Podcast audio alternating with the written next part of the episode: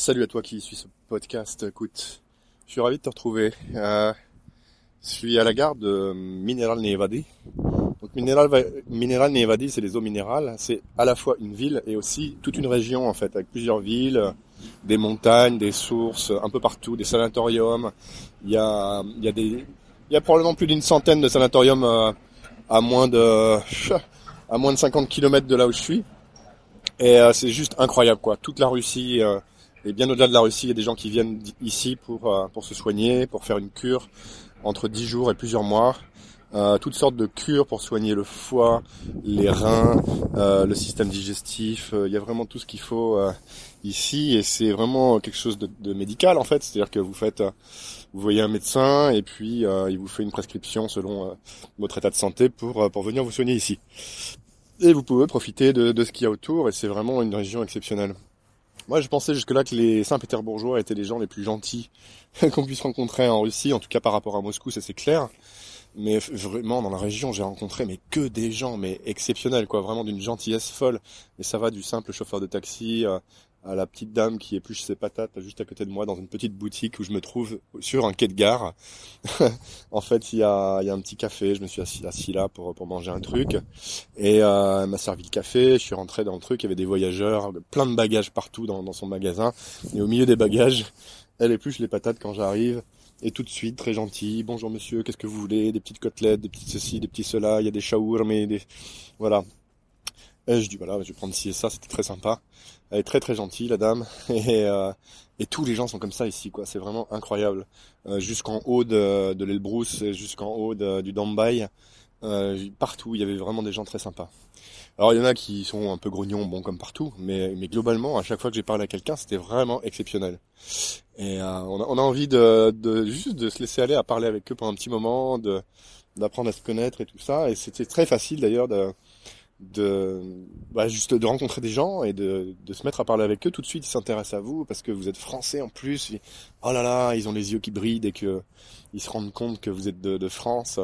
Et puis vous promenez un peu avec eux parfois et puis ils disent aux gens qui sont autour de vous euh, il est il est venu de la France. Et ils sont là oh oh là là la France et tout ça. C'est incroyable. On a encore cette image là je sais pas si vous vous rendez compte de la chance qu'on a ici pour voyager pour euh, pour partir même un petit peu à l'aventure, pour euh, partir en dehors des sentiers battus, c'est juste exceptionnel quoi.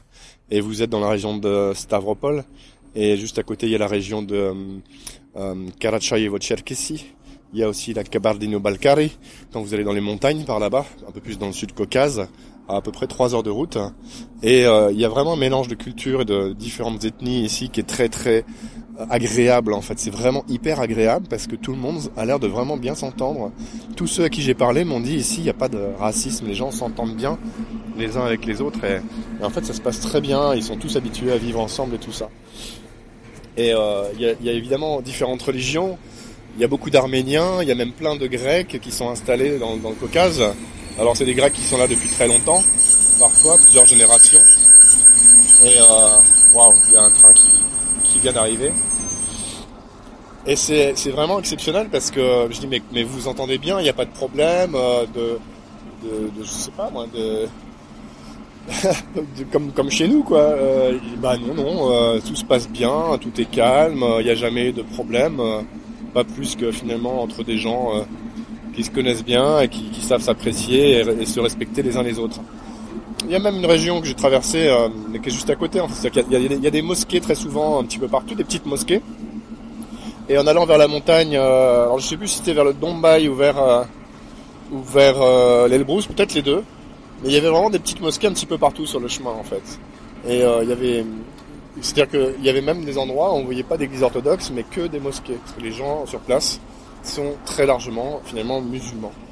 Ils vivent exactement comme des Russes. Ils ont des petites cabanes de campagne parfois paumées, euh, parfois vraiment au milieu de nulle part, euh, avec une petite loupiote qui qui fait un, tout petit de lumière dans la dans la dans la pénombre. Quand dès qu'il fait nuit c'est vraiment euh, impressionnant c'est le noir total pratiquement dans ces régions là euh, et, on traverse parfois un petit village où il y a deux loupiottes allumées et puis on repart dans le noir tout de suite sur des routes gelées et euh, enfin en tout cas en ce moment et c'est vraiment impressionnant Bref, je suis mais tellement ravi d'avoir pu passer ces quelques jours ici. J'ai prolongé de 48 heures d'ailleurs mon séjour parce que parce que c'était vraiment génial quoi. J'étais j'étais bien, j'étais logé dans un endroit douillet, pas cher. Et, euh, et, les gens étaient vraiment adorables partout. Bon, je pense que tu as je vais arrêter de le répéter parce que je pense que tu, tu, tu m'as compris. Et, euh, et, là, je m'en vais vers l'Ossétie du Nord. C'est à peu près à 4 heures de train. Je vais à la, capitale l'Ossétie du Nord, qui s'appelle Vladikavkaz. C'est une ville euh, dont on entend souvent parler parce que parce que c'est un petit peu mythique les villes du sud. C'est un petit peu comme euh, Marseille chez nous. C'est un peu des portes aussi vers vers le sud, plus au sud de la Russie encore. Et, et c'est vraiment intéressant, je pense que ça va être, ça va être super. Il paraît que c'est très beau. Vladikavkaz, c'est une ville russe avec des montagnes un peu autour que l'on voit de, même de la, ville même. C'est très vert et boisé et euh, ça, promet d'être une, une, belle excursion euh, aussi. Je t'emmène là-bas, ce sera pour moi un point de passage d'une journée ou deux avant d'aller plus au sud euh, en Géorgie. Je vais sortir de Russie un petit peu pour aller voir la capitale de Géorgie, Tbilissi, qui est à à peu près euh, deux ou trois heures de route maximum de Vladikavkaz. Et là, je compte y passer deux jours, deux, trois jours, et, et, puis, et puis prendre le chemin du retour, parce que d'autres aventures m'attendent, euh, plus euh, peut-être vers Stavropol, en passant, sinon Moscou, Saint-Pétersbourg, et puis je vais monter ensuite vers le nord, pour te montrer aussi euh, cette partie-là avec sûrement des températures négatives beaucoup plus que ce que j'ai eu jusqu'ici. Même, même sur l'Elbrus, il a, même si sur l'Elbrus il y a eu moins 17, euh, je pense avant-hier, il faisait un peu froid, ça piquait. Et, euh, et, on va continuer comme ça ensemble sur ce trajet euh, qui, me, moi, me reconnecte avec mes, voyages d'avant, où, je, passais plusieurs mois en Russie comme ça à travers différentes villes. Je t'en reparlerai en détail ce que je faisais à l'époque. Et, euh, et, je te ferai aussi d'ailleurs des, des, petits récaps, des petits comparatifs avant, après. C'est-à-dire comment c'était il y a une vingtaine d'années, alors que je me baladais un petit peu partout dans les régions russes pour le travail, et, et, et comment c'est maintenant et quelles sont les différences, parce que il y a, toute une série de, nouveautés, de choses qui ne sont plus comme avant. Souvent d'ailleurs, les choses sont quand même mieux parce que à la fin des années 90, euh, là où je me baladais, euh, justement, c'était un petit peu les années vraiment sauvages et sombres euh, de, la, Russie post-soviétique, juste après l'effondrement, ou à peine une dizaine d'années après l'effondrement total de l'Union soviétique, c'était vraiment ultra sauvage, ultra déglingué, c'était parfois dangereux, euh, il y avait vraiment des risques à, s'aventurer dans des endroits où on savait pas trop si on faisait pas vraiment attention, voire carrément des endroits qui étaient totalement déconseillés ce qui est évidemment beaucoup, nettement moins le cas aujourd'hui. En tout cas, le Caucase, c'est complètement open. C'est le cas aujourd'hui, à l'heure où je fais ce podcast. Euh, tu peux toujours te renseigner auprès du consulat qui te dira si tu peux aller là ou là ou là, si vraiment tu veux aller dans des coins un peu reculés. Mais euh, ils sont pas toujours complètement au courant eux-mêmes. C'est-à-dire que euh, j'ai eu un point de contact avec le consulat à un moment qui me disait non, c'est pas sûr que vous puissiez passer la frontière de Vladikavkaz à, à, il y a eu des problèmes. Je vais me renseigner auprès des services de sécurité de l'ambassade.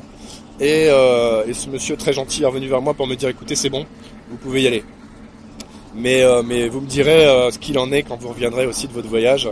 Ce sera intéressant. Donc je lui dirai, bien sûr, je l'informerai de, ce que j'ai vu, du feeling de ce voyage, de est-ce que c'était facile, pas facile, est-ce que j'ai eu des difficultés ou pas. Et, mais a priori, moi je suis complètement confiant vu ce qui se passe jusque-là et tout ça. Même les Russes peuvent passer euh, la frontière alors que on m'avait dit que les Russes pourraient certainement pas vu les tensions qu'il y a entre la, Géorgie et la, et, la Russie. Et voilà. Bah écoute, je te laisse sur ce. Je vais euh, regagner mes petites affaires pour bientôt prendre mon train. Pour 4 heures de train, je vais travailler un petit peu à bord pour te monter les prochaines vidéos qu'on pourra retrouver ensemble, toujours en images sur la chaîne YouTube ou en image aussi sur Instagram. Je te remercie de me suivre, ça me fait super plaisir de faire ces, contenus pour toi sur, ce nouveau format en immersion totale. Et euh, je te réserve quelques surprises pour la suite.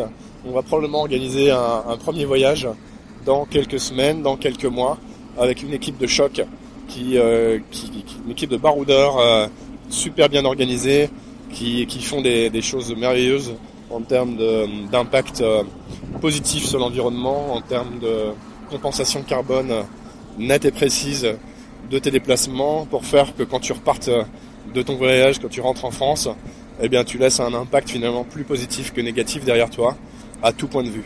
Merci de me suivre, à très bientôt. Ciao